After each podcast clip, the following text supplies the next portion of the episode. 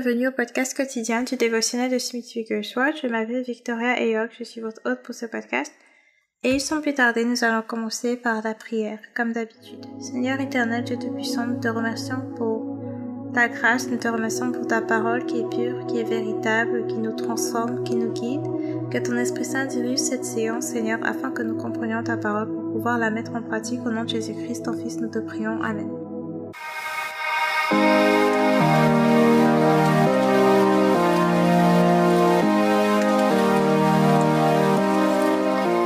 De l'enseignement d'aujourd'hui, c'est Qui a-t-il dans ton cœur?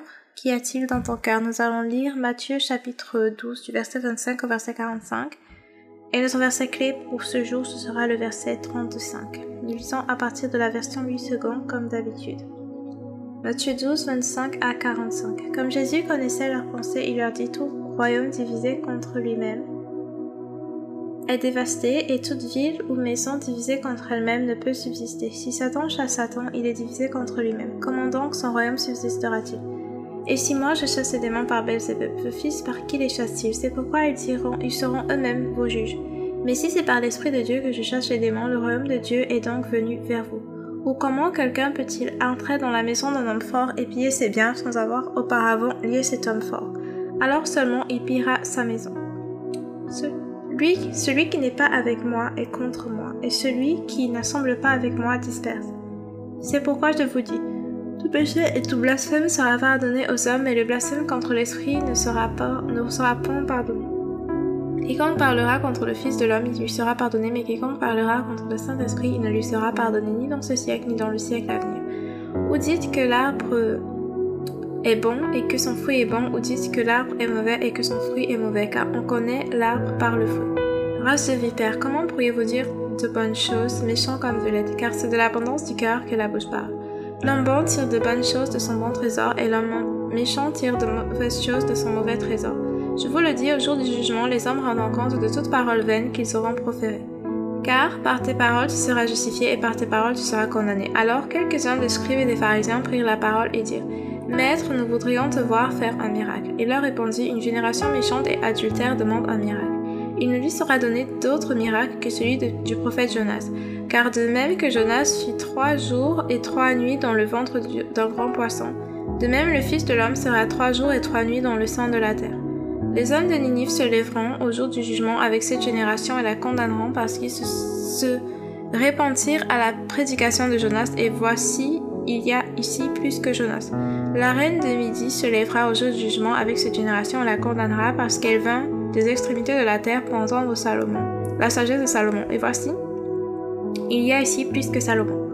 Lorsque l'esprit impur est sorti d'un homme, il va par des lieux arides cherchant du repos et il n'en trouve pas. Alors il dit, je retournerai dans ma maison d'où je suis sorti et quand il arrive, il la trouve vide, balayée et ornée. Il s'en va et il prend avec lui sept autres esprits plus méchants que lui. Ils entrent dans la maison, s'y établissent, et la dernière condition de cet homme est pire que la première. Il en sera de même pour cette génération méchante. Parole du Seigneur Dieu Tout-Puissant, nous rendons grâce à Dieu. Nous revenons sur notre verset clé du jour. L'homme bon tire de bonnes choses de son bon trésor, et l'homme méchant tire de mauvaises choses de son mauvais trésor. Donc, euh, revenons donc sur le titre de l'enseignement du jour. Qu'y a-t-il dans ton cœur? Euh, dont nous allons parler de possession démoniaque aujourd'hui. Vous vous souvenez de l'histoire de Marc chapitre 9 verset 17 au verset 18 et plus euh, où il y a un, euh, quand Jésus était sur le mont pour sa transfiguration, quand il descend du mont, il trouve un homme qui lui dit qu'il a amené son fils aux disciples pour qu'il chasse le démon qui dérangeait son fils. Dans son fils euh, était dérangé par un démon qui faisait que qui tombent souvent et qui se mettent à convulser. Et donc, euh, euh, il dit à Jésus qu'il a présenté le cas à ses disciples, mais que ses disciples n'ont pas réussi à chasser le démon en question, et donc il demande à Jésus de l'aider. Et Jésus, se, Jésus, euh, Jésus fait des reproches aux générations euh, incrédules ou perverses. Combien de temps est-ce que je serai avec vous? Amenez-le-moi. Donc Jésus reproche à ses disciples leur manque de foi. Euh, je, me dis ici parce que quand il dit combien de temps est-ce que je serai encore avec vous, c'est parce que il savait qu'il allait devoir mourir sur la croix, ressusciter, et monter aux cieux et du coup, il n'allait plus être avec ses disciples dans la chair, mais plutôt en esprit. Et donc, il fallait qu'ils comprennent le concept dès maintenant, qu'ils soient capables de délivrer n'importe qui. Euh, parce que c'est eux, c'est nous, ces disciples, qui représentons les mains et les pieds de Jésus sur terre en ce moment. Donc, nous devons être, nous devons prier pas juste par formalité, mais nous devons prier avec foi, euh, délivrer les gens avec foi pour qu'ils soient véritablement délivrés. Sinon, ça n'aura servi à rien. Et notre objectif, c'est que les gens soient délivrés effectivement. Donc, euh, donc Jésus prend la situation en main et puis il chasse le démon en question et il délivre euh, le garçon. Euh, donc comme j'ai dit précédemment, nous allons parler de possession démoniaque aujourd'hui. On revient sur euh, on revient sur le verset 42 43 43 45. Lorsque l'esprit impur est sorti d'un homme, il va par des lieux arides, cherchant du repos et il n'en trouve pas. Alors il dit, je retournerai dans ma maison d'où je suis sorti, et quand il arrive, il la trouve vide, balayée et ornée. Il s'en va et il prend avec lui sept autres esprits plus méchants que lui. Ils entrent dans la maison, s'y établissent, et la dernière condition de cet homme est pire que la première. Il en sera de même pour cette génération méchante. Donc, qu'est-ce qu'il faut retenir ici? Quand tu chasses les démons d'une personne, il ne faut pas juste t'arrêter à là. Euh, si la personne... Il faut parler de Jésus à la personne, en fait. Il faut lui parler de Jésus. Euh, lui parler de comment faire pour être sauvé et tout. Parce qu'il faut que, en fait, quand les esprits impurs en question voudront peut-être venir dans sa vie, que ce soit le même esprit ou le même esprit avec plus d'esprit, parce que généralement c'est comme ça que ça se passe, comme le verset l'a expliqué. Euh, ton objectif c'est que la personne soit en Christ et tu veux pas seulement qu'elle soit sauvée, tu veux qu'elle reçoive le baptême du Saint-Esprit, tu veux qu'elle soit en feu pour Jésus vraiment, de telle sorte que quand ces esprits vont essayer de revenir dans sa vie, cette personne elle-même pourra D'abord, rien que la présence du Saint-Esprit dans la vie de cette personne, la présence de Jésus dans sa vie, ça va décourager ces démons. Et même s'ils veulent attaquer d'une manière ou d'une autre, cette personne sera équipée par la puissance du Saint-Esprit, par la parole de Dieu, et sera capable de chasser ces démons elle-même pour pouvoir justement euh, ne pas être à nouveau possédée. Donc, euh, quand on quand on finit de chasser les démons, quand on finit d'imposer les mains pour qu'une personne soit guérie, il ne faut pas juste laisser la personne partir comme ça. Il faut prendre le temps de prêcher l'évangile. Si c'est pas encore un chrétien, surtout, il faut prendre le temps de prêcher l'évangile. Si c'est déjà un chrétien, peut-être qu'il y avait des lacunes quelque part. Il faut, en tout cas, vraiment élaborer euh, la parole de Dieu pour que la personne sache marcher dans la puissance du Saint-Esprit, de manière à ce que si elle est attaquée à nouveau, qu'elle sache se défendre.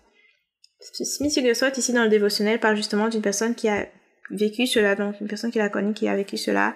Cette personne était malade et cette personne était aussi possédée et elle est venue vers Jésus pour que l'esprit soit chassé et l'esprit démoniaque a été chassé. Cette personne été complètement guérie, complètement délivrée, mais au lieu de rechercher le Saint-Esprit, au lieu de rechercher la lumière de Dieu, au lieu de soumettre sa vie à Jésus, la personne est allée continuer dans ce qu'elle faisait avant, la vie qu'elle menait avant.